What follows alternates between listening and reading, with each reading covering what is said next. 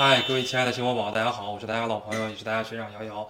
我们今天呢，请到星火总部的是今年啊以三百八十九分非常高的成绩考上了华中师范大学学科物理专业的，他总排名呢是第二名，这是张凤琪学长。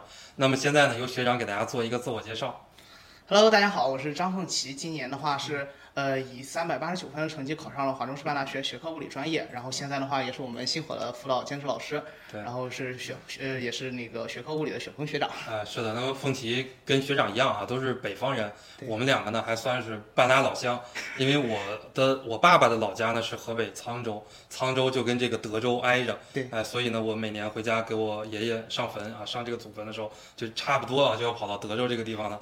呃，那么凤琪学长的话呢，他也是山东人，对是山东哪里济南人？呃，是山东济南人。哦，是山东济南人。那你是一个山东人，刚才我们聊天的过程中也说到了，本科呢是山东师范大学的，考研的话，为什么想着没有考省内的学校，为什么考华中师大呢？嗯好，首先当时我在呃考虑择校的一个时候，首先也要考虑学学校的一个学术实力嘛，对吧？对。然后嗯，全国范围内比较好的师范学校就是基本上就是教育部部署的学校，就是北师、北师、华东师大、华中师大等这些学校。是的，然后我仔细的一看了一下学校的一个招生情况，然后发现北京师大的话是不收我们学科教学物理这个专业的。哦，然后华中师大的话，呃，那个学校的话，可一是考的话有一点难度，然后不是很自信。然后第二点的话，就是他可能会不太，我不太喜欢上海的那个地方。哦，然后最后的话是选择了华中师范大学华。中师范大学，华中师范大学这个专业招多少个人呢？招的人也不多。呃，还可以，在前几年的话可能会比较少，可能只有个位数的一个人数。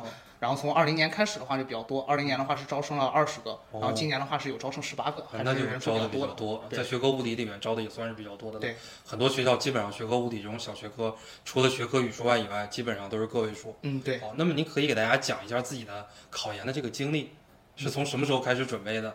啊、大概的一个流程是怎么样的？嗯好，呃，我的考研的话，大概是从三月份开始准备的，就是正式开始学习的一个时间。然后大概在寒假一到二月份的时候的话，就是选择学校，然后的话去搜集一些资料嘛。然后但是寒假的期间主要的话还是呃在玩儿，然后到三月份以后的话就开始学习。然后刚开始的话就是。嗯，因为听取了很多学长学姐的建议，嗯，然后就从英语开始，然后因为我的本身英语基础还算是比较好，对，所以我就从背单词开始，然后我就略过了语法这样一个项目，嗯，然后从背单词开始，然后一直到呃，大概到六月份左右，然后把单词过了大概两到三轮以后，我才开始做阅读的真题。然后从英语一的阅读真题开始，从大概零五年一直做到二零年，然后做完英语一以后再去做英语二的真题。反正呃，英语一的真题在做完以后的话，就会感觉自己有很多方面的提升。就刚开始的话，可能会四篇阅读错到七个、八个，然后到后面的话，其实做到一五年以后的话，可能就会四篇阅读好的时候能错个一到两个。哦，所以成绩就后来以后做起来还是比较有信心的。那最后英语考了多少分呢？呃，最后英语考了七十四分，英语考了七十多分，政治也考七十多分，对，七十多分。然后两门专业课都考一百二左右，呃，一三十三高一点，三十三考一百三十六分一分，百三十多，专业课一百一十多。对，一百一十哦，总分三百九左右这样的一个成绩，对，也是非常不错的一个成绩啊。那么，呃，凤琪是本科山东师大，然后考研的话呢，考上了教育部直属的二幺师范大学，考华中师范大学，那么也是应届生来考研，是吧？那么应届生我们知道现在考研，其实你考想考上一个双非学校也是非常的难的，嗯，那么又考上了二幺的师范大学，可以说是难上加难，确实需要方方面面都不能出错。那么你可以给大家讲讲你在考研道路上，你觉得最大的一个拦路虎是什么？或者说你遇到的最困难的一件事情、最难忘的一件事情是什么呢？